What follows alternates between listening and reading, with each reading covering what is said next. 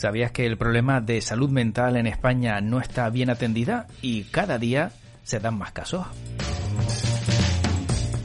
Existen cifras escalofriantes como por ejemplo la que se eh, daba en el año 2020. Casi 4.000 personas se quitaron la vida.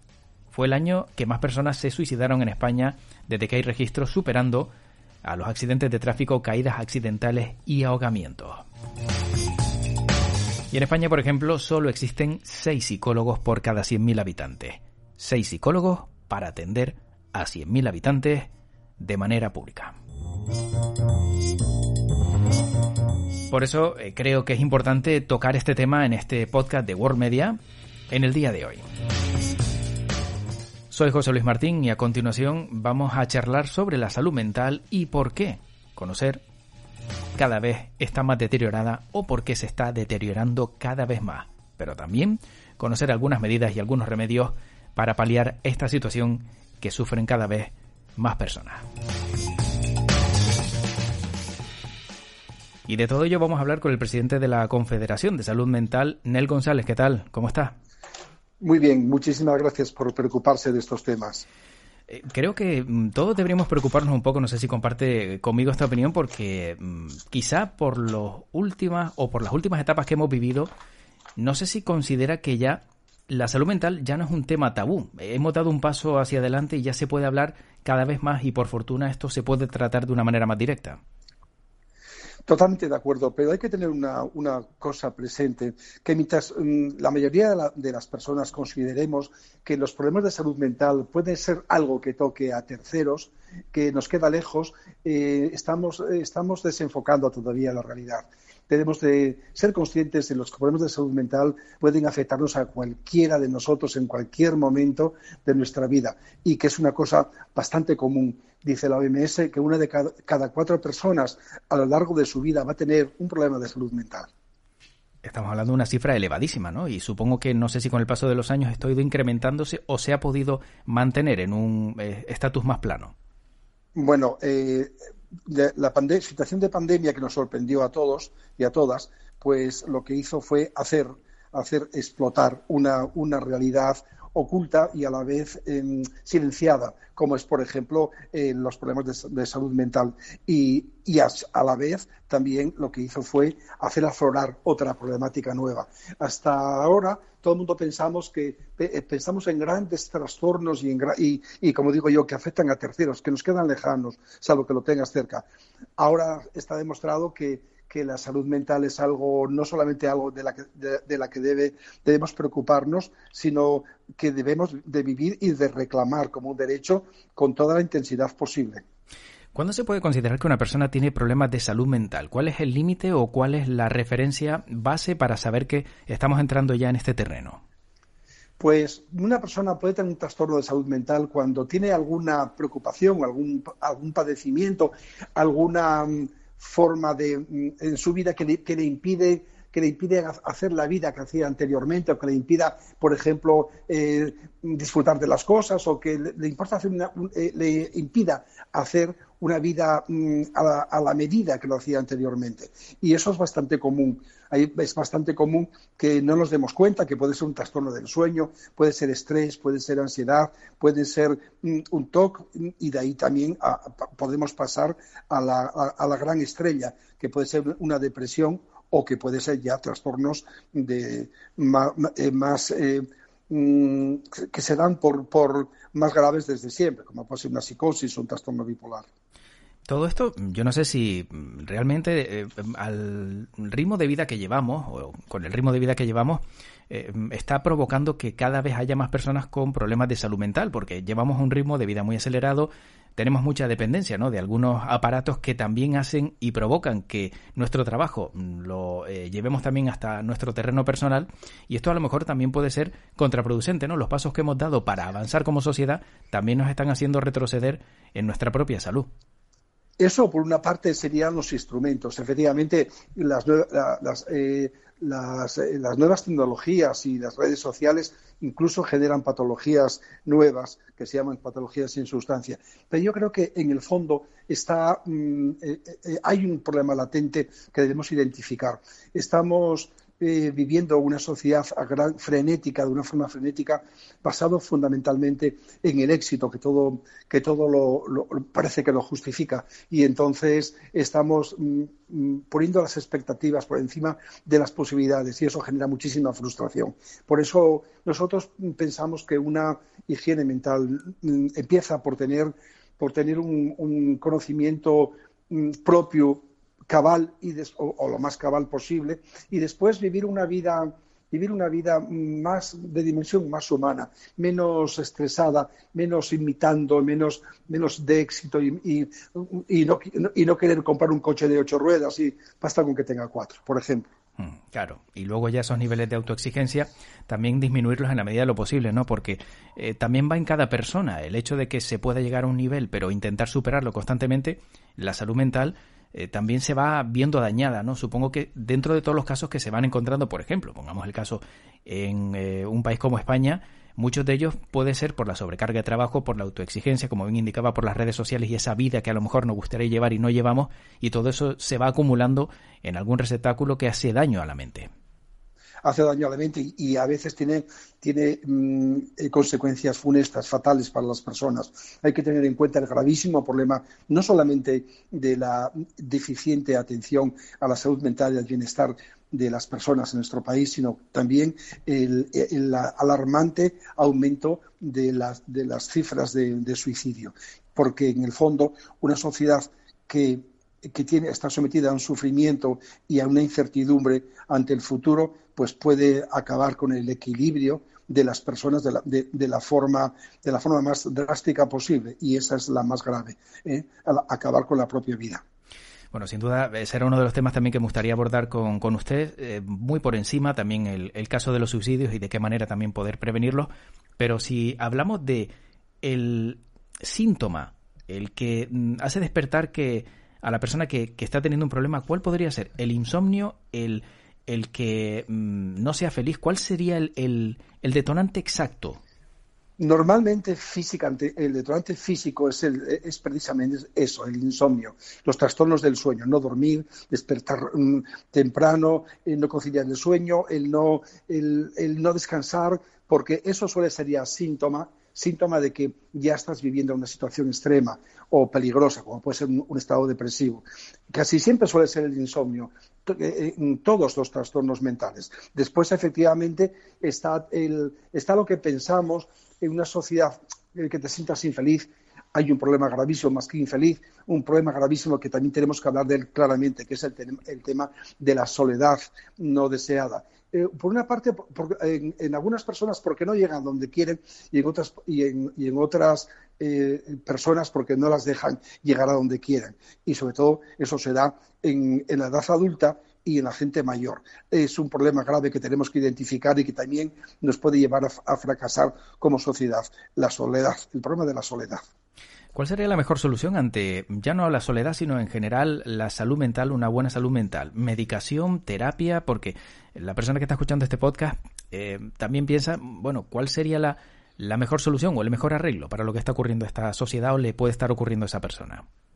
Bien, em, habría que empezar siempre por la, medida más que más al alcance de la persona, que sería que sería el, eh, una terapia, una terapia de, que, nos, lleve a conocernos un poco mejor, a identificar aquellos temas que nos preocupan, aquellos que, nos producen sufrimiento, eso es terapia. Y solamente en los casos donde hiciera falta recurrir a la, a la, a la muleta de la, de la, medicación, porque la medicación no es una, no, no, no cura, la medicación lo que hace es paliar síntomas. Y lo otro creo que se debe conseguir mediante un trabajo personal con apoyo de expertos o de expertas eh, que, te, ayuden a conocerte y a ver en qué punto te encuentras y, cuáles son aquellos elementos externos a ti e internos tuyos que te llevan a, esos puntos de, desasosiego o de infelicidad que, te, que pueden dañar gravemente tu, mm, eh, salud mental.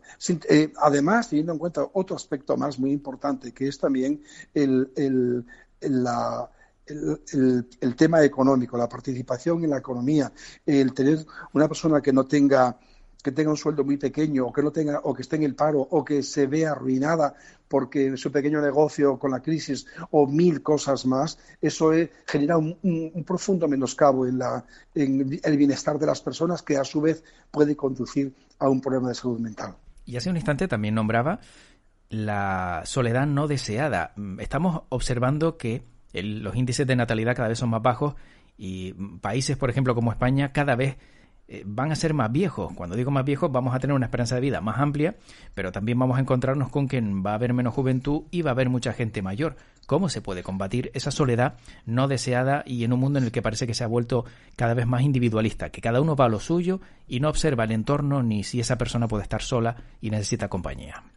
Pues eso efectivamente creo que que va a ser un problema que debe se debe de abordar también por parte de las instituciones públicas y, que no debe estar basado solamente en la solidaridad y en la generosidad del, vecino, aunque también, sino en una redefinición de la, sobre todo del entorno y de la y del propio discurrir de la vida de una, en una dimensión más humana. No podemos estar intentando eh, vivir, mm, sobre todo la gente, la gente que está en la plenitud de la vida, vivir y empujar y empujar y empujar, eh, sin darnos cuenta que la vida nos va a llevar a, también a un punto donde, habremos dejado atrás a, toda gente, a toda la gente que no pudo empujar y ahí nos veremos nosotros mañana. Eso es un problema que se debe de abordar, se debe de abordar de una forma muy seria y que debe y que deben de, de, ser también un asunto de, eh, que deben de solventar las administraciones públicas. Por supuesto, creo que lo más importante es empezar por volver a esa dimensión humana, a ese humanismo que nos llevaba, que, derivaba de esa dimensión humana y no de, las grandes superestructuras o los grandes proyectos que nos desvirtúan de una vida sencilla. No podemos dejar de lado también, señor González, el hecho de que eh, los niños, los jóvenes estén padeciendo problemas de salud mental. Se ha visto ya por último que esto también se ha ido agravando. ¿Y cuál sería la fórmula? Eh, tener en los colegios educadores, tener en los colegios psicólogos, personal formado para que pueda atender esas demandas y evitar pues situaciones de acoso, de eh, intentos de suicidio también, como hemos dicho en alguna ocasión. ¿Cuál podría ser también la llave para que estos jóvenes y niños no tengan problemas futuros? Eh, nosotros desde Salud Mental España reivindicamos que exista una real y eficaz intervención en el ámbito educativo que permita a los niños y a las niñas eh, tener una educación emocional. Se empieza por ahí. Después de tener una eh, educación emocional, después habrá que, para el manejo de, las propias emociones, más tarde habrá también que poner encima de la mesa que somos diversos, que no que no vamos todos al mismo ritmo, que la vida, eh, la, gente diversa enriquece el mundo y que y poco a poco debemos de aprender a, a estar un poquitín más civilizados, que es exactamente lo que se trata. Pero hay que empezar por enseñar a nuestros niños y a nuestras niñas a tener un manejo que les permita conocerse un poquitín mejor y poder abordar en el tiempo, a lo largo de su vida, con mejor o con mayores posibilidades de éxito cualquier situación ajena, eh, ajena a, su propio devenir que pueda causarle daño. Ya no, eh, como decíamos al comienzo de, este, de esta grabación del podcast, ya no mm, hay tabús a la hora de hablar de, salud mental. Ya el hecho de que alguien diga voy al psicólogo, voy al psiquiatra, ya no está tan mal visto como antes cuando decían que esa persona podía estar loca, ¿no? Que era eh, un, término muy despectivo. Supongo que todo eso se ha normalizado y es más, cada vez son más las personas que lo precisan y, buscan esa ayuda, que es lo fundamental. Eso es, eso es, lo fundamental. Pero no, no, debemos considerarlo como una moda, porque efectivamente el estigma de los problemas de salud mental existe para las personas e incluso para la propia salud mental. Eh, pero no debemos de tenerlo, como digo, como, como si fuera una moda. Hay que hablar con naturalidad de la problemática, de que no me encuentro bien, no sé qué me pasa, no soy capaz de salir de, esta tristeza y hay que buscar apoyo, apoyo profesional. Eso está clarísimo. Pero no, no, decir, bueno, ya, ya tengo superado en mi vida también un trauma que, que teníamos cultural, que era que no íbamos a, a buscar ayuda de profesionales en temas de salud mental. Efectivamente, eso está, hay que decirlo así, pero no solamente eso el, tema de, la salud mental, del bienestar emocional, de, la gente, de, las personas, que es un derecho, debe de ser reivindicado también, pero también debe de, ser, eh, ser puesto en su justa medida, porque tampoco vamos a patologizar a toda la sociedad. Habrá cosas que tendremos que aprender mm, que son así, que son así y que a lo mejor podían ser de otra forma, pero de momento son así. Es la única forma de, de poder reconciliarnos con nosotros mismos a la hora de querer recuperar nuestra salud mental. Y aquellos que no pueden permitirse un, asesoramiento, una consulta, el atenderse o eh, ir a un profesional eh, privado, ¿cuánto tiempo tiene que esperar para eh, que la sanidad pública pueda atender esas demandas y, si esto no puede ser un detonante más para desesperarse y seguir deteriorando su salud mental? Eso es una clave importantísima. Teniendo en cuenta que en la atención psicológica, la terapia psicológica en nuestro país, tenemos solamente seis, no llega a seis profesionales de la psicología por cada 100.000 habitantes, cuando los países de nuestro entorno europeo tienen hasta un mínimo de 18, 18 pues estaremos siempre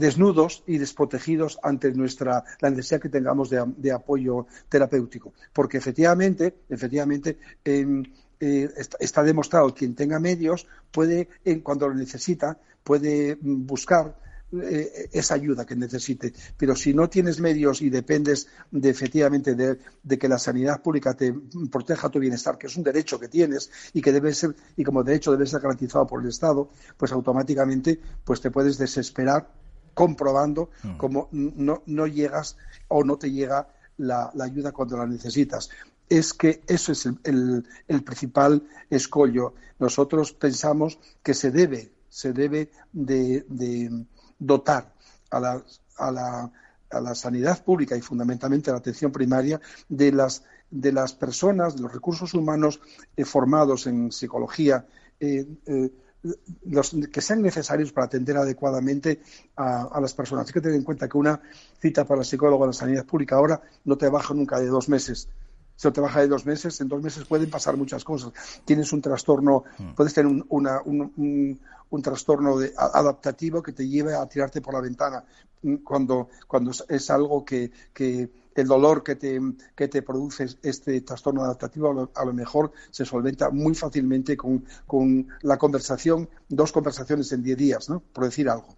Claro, y esos dos meses a lo mejor puede provocar, no sé si el dato puede estar asociado o no, que esas personas tengan que recurrir a medicación, a tranquilizantes, a antidepresivos, porque también se ha visto en los últimos tiempos cómo se ha incrementado el número de venta de estos productos para personas que no lo están pasando nada bien, que lo están pasando mal concretamente y que encima, pues, si tienen que esperar, como bien indica, tanto tiempo para la consulta con un profesional porque no se lo pueden costear, no sé si este es el remedio fácil o la alternativa la única que les queda.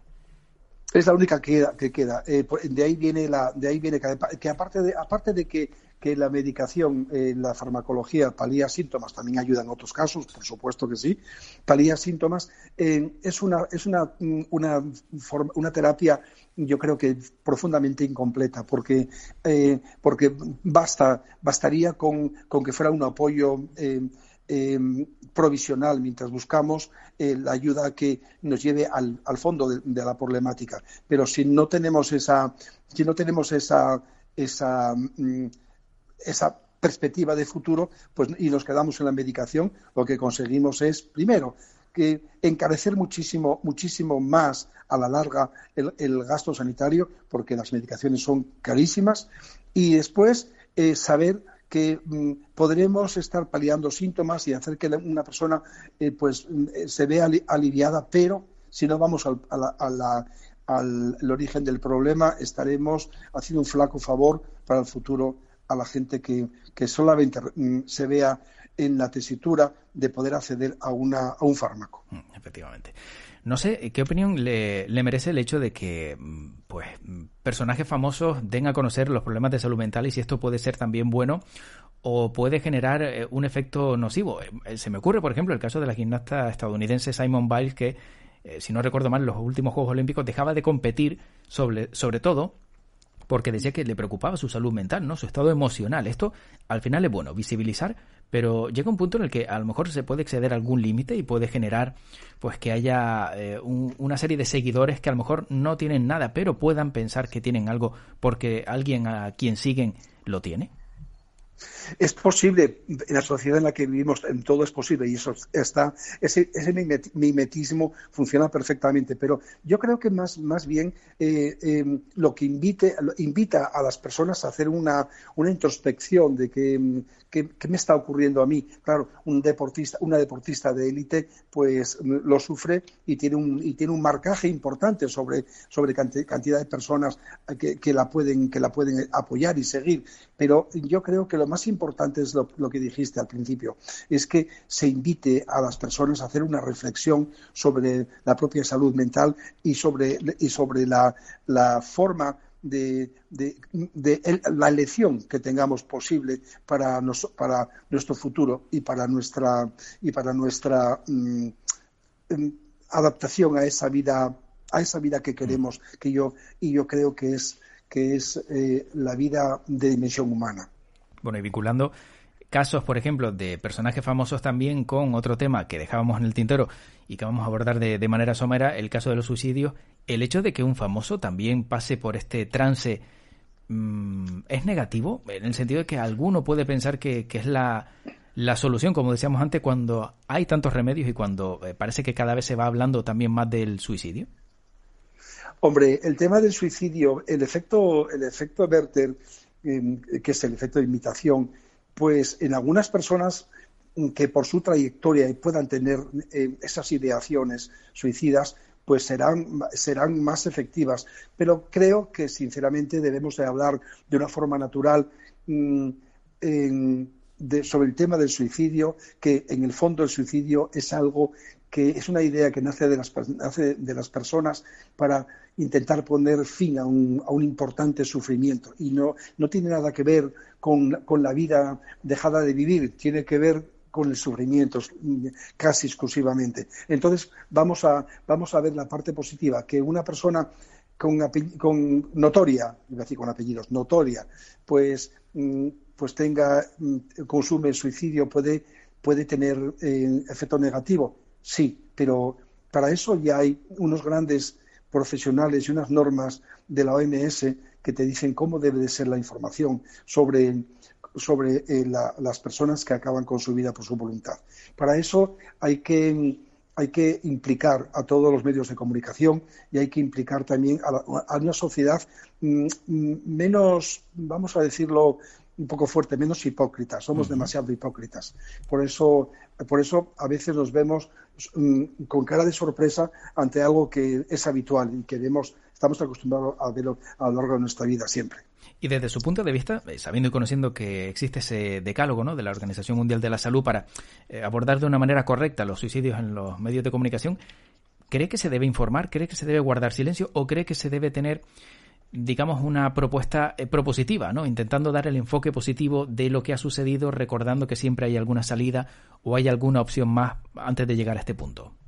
Eso es lo único que nos queda, ese, ese enfoque propositivo, que la gente sepa que, no se vea no se vea sola, que no se vea desorientada, que la gente sepa que, que para ello pueda haber redes de apoyo y que desde luego eh, la prensa informe informe y todo mundo estemos en conocimiento de que esas redes pueden hacer que, muchas vidas se salven. Nosotros tenemos pedido, y, y ya salió en el boletín oficial del Estado, el teléfono de tres cifras de atención 24 horas durante todo, todos los días del año, el que será el 024, según el, todavía no funciona, pero está trabajando el Ministerio para ponerlo en marcha, que que va a atender a las personas que tengan riesgo, que tengan miedo, que tengan dudas, que lo estén pasando, que lo estén sufriendo y también va a atender a las personas que, que pueda dejar atrás eh, la resaca de, un, suicidio consumado, por ejemplo, el entorno familiar y demás. Eso sería, sería una cosa importantísima y de grandísima trascendencia que salvaría vidas. Por una parte, informar de una forma propositiva dando alternativas y por otra parte poniendo los medios y eso debe ser, eso debe de ser y así está comprometido una acción de Estado porque hay que tener en cuenta que pandemia de COVID aparte, el principal problema de salud pública de Europa y de España es el suicidio. Y esto podría paliar este teléfono, el 024, podría paliar quizá la ausencia de psicólogos en el país, como bien decía, 6 por cada 100.000 habitantes. Podría suponer, aunque sea un pequeño parche, un alivio para los que no consiguen una cita y puedan tener un teléfono al que llamar. Pues efectivamente el teléfono está por ver cómo se desarrolla y cómo va a ser el y cómo va a ser su, eh, su implicación, pero está clarísimo que es un recurso potentísimo donde cualquier persona que esté, mm, eh, como digo, eh, sola o, esté desorientada o esté en, aquella incertidumbre, en aquella tristeza vital, pueda ser, pueda, pueda recibir recibir una, un, apoyo. Hay que tener en cuenta que este teléfono va a tener capacidad para movilizar todos los recursos y, va a tener implicación, efectivamente, y, conexión con todas las comunidades autónomas. Por lo tanto, es, es un esfuerzo muy, muy importante que puede ser muy útil y, efectivamente, demostrado en países muy pequeños como Finlandia, que claro, son 5 millones de habitantes, que eh, disminuyó el riesgo suicida, el suicidio, perdón, disminuyó en un 40%. Por lo tanto, si en un país como el nuestro eso eh, funcionara mm, hipotéticamente parecido, parecido, pues estamos totalmente seguros que habrá muchas vidas que se van a salvar. Bueno, para terminar de, de una manera más positiva, mm, ¿cuáles serían los mejores consejos para tener una buena salud mental? Para la persona que nos está escuchando ahora mismo en este podcast, sepa que llevando esos consejos, por lo menos día a día, puede eh, evitar esos problemas y también, si llegara algún problema o detectara algo que no es normal, ¿dónde se podría dirigir para atajarlo lo más rápido posible? Mm, pregunta complicada, pero yo creo que ahí hay dos niveles importantes que identificar. Por una parte está la actitud de cada uno de nosotros, que no es decir, no, voy a hacer lo que me dé la gana y no voy a preocuparme de nada, que eso no se puede hacer. Es sencillamente buscar aquella dimensión tuya privada que te haga estar más cómodo contigo mismo y, desde luego, también que no sea solamente un, mirar para mí y mi entorno, sino que también sea mirar para mi gente, mis hijos, mis amigos, mis compañeros de trabajo y que nos permita mm, eh, hablar e identificar eh, esos, esos, esos, días crudos, aquellos momentos crudos en los que nos vemos e intentar arroparnos en un ejercicio de solidaridad y de generosidad. Eso por una parte. Y por otra parte está el, nivel que ya, no, ya, no, nos corresponde a las personas, sino corresponde a, la, a, la, a las administraciones. Hay que, hay que dotar, dotar a la, a la sanidad pública, insisto, de los medios suficientes para que, para que se puedan, para que se puedan eh, abordar abordar las cosas con, con, garantía de éxito, con garantía de éxito. Hay que tener en cuenta que las, la, salud mental siempre fue la pariente pobre de, la sanidad pública y ahora ya demostró la pandemia de sobra, lo sabíamos, pero lo deja en evidencia de sobra, que que debe de ser primordial la atención a la salud mental. Para eso debe de ser una prioridad en la agenda política, porque solamente si es una prioridad en la agenda política se asignarán los recursos económicos necesarios para esta adecuada eh, atención a la salud a la salud de las personas. Bueno, sin duda creo que de la parte buena que podemos extraer, como bien acaba de indicar, ¿no? de algo como, como la pandemia, es precisamente eso, ¿no? que se ha visibilizado más aún los problemas que existen y que se les puede poner alguna medida no paliativa para, para evitar que vayan a peor y esperemos que también esa alternativa, como bien proponía del 024, pueda ser una de ellas y mientras supongo que eh, seguir activos ¿no? con el teléfono de la esperanza, que es otra de las opciones que existen todavía. Hombre, em, agradecimiento eterno a, la actividad histórica y tan importante, tan trascendente eh, como el teléfono de la esperanza y otros. Pero hay que tener en cuenta que ante el principal problema de, de salud pública de Europa, la acción debe de ser de Estado. Sin duda. Todos unidos y esto no tiene que tener políticas de por medio, ¿verdad? Está claro. Está claro pues agradecer a Anel González, presidente de la Confederación de Salud Mental, que haya aportado esos consejos y también que haya explicado un poco mejor cómo es la salud mental de este país, de España, en este podcast de World Media. Y ojalá, ojalá la persona que lo esté escuchando sepa también que hay salida y eso es eh, un mensaje que supongo que comparte conmigo que, hay que trabajar, que, que, sepan que aquellas personas que no lo están pasando bien siempre pueden tener una, una alternativa, ¿verdad?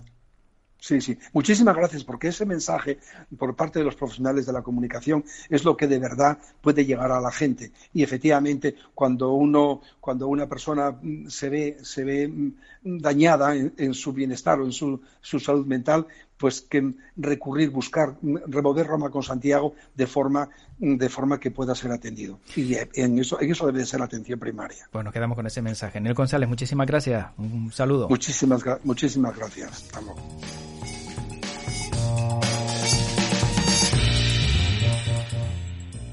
Pues momento de poner punto y final a este podcast. Espero que te haya servido para conocer un poco más qué es la soledad no deseada, por qué los menores también están sufriendo en su salud mental y cuáles son las medidas o alternativas que podemos tener ante algo que sigue expandiéndose. Por fortuna también cada vez se va hablando más de ello. Recuerda que hay diferentes alternativas como por ejemplo el teléfono de la esperanza al que puedes llamar al 717-033-717 donde te podrán atender si tienes algo que contarles y te escucharán con mucha atención para ayudarte en la medida de lo posible. También te recuerdo que si te ha gustado este podcast lo puedes compartir con otras personas para que consejos como este y conversaciones como estas sirvan para que ayudemos a muchos más. Soy José Luis Martín, te recuerdo que toda la información y el entretenimiento lo encuentras en worldmedia.es y además, como siempre te deseo, que tu podcast te acompañe.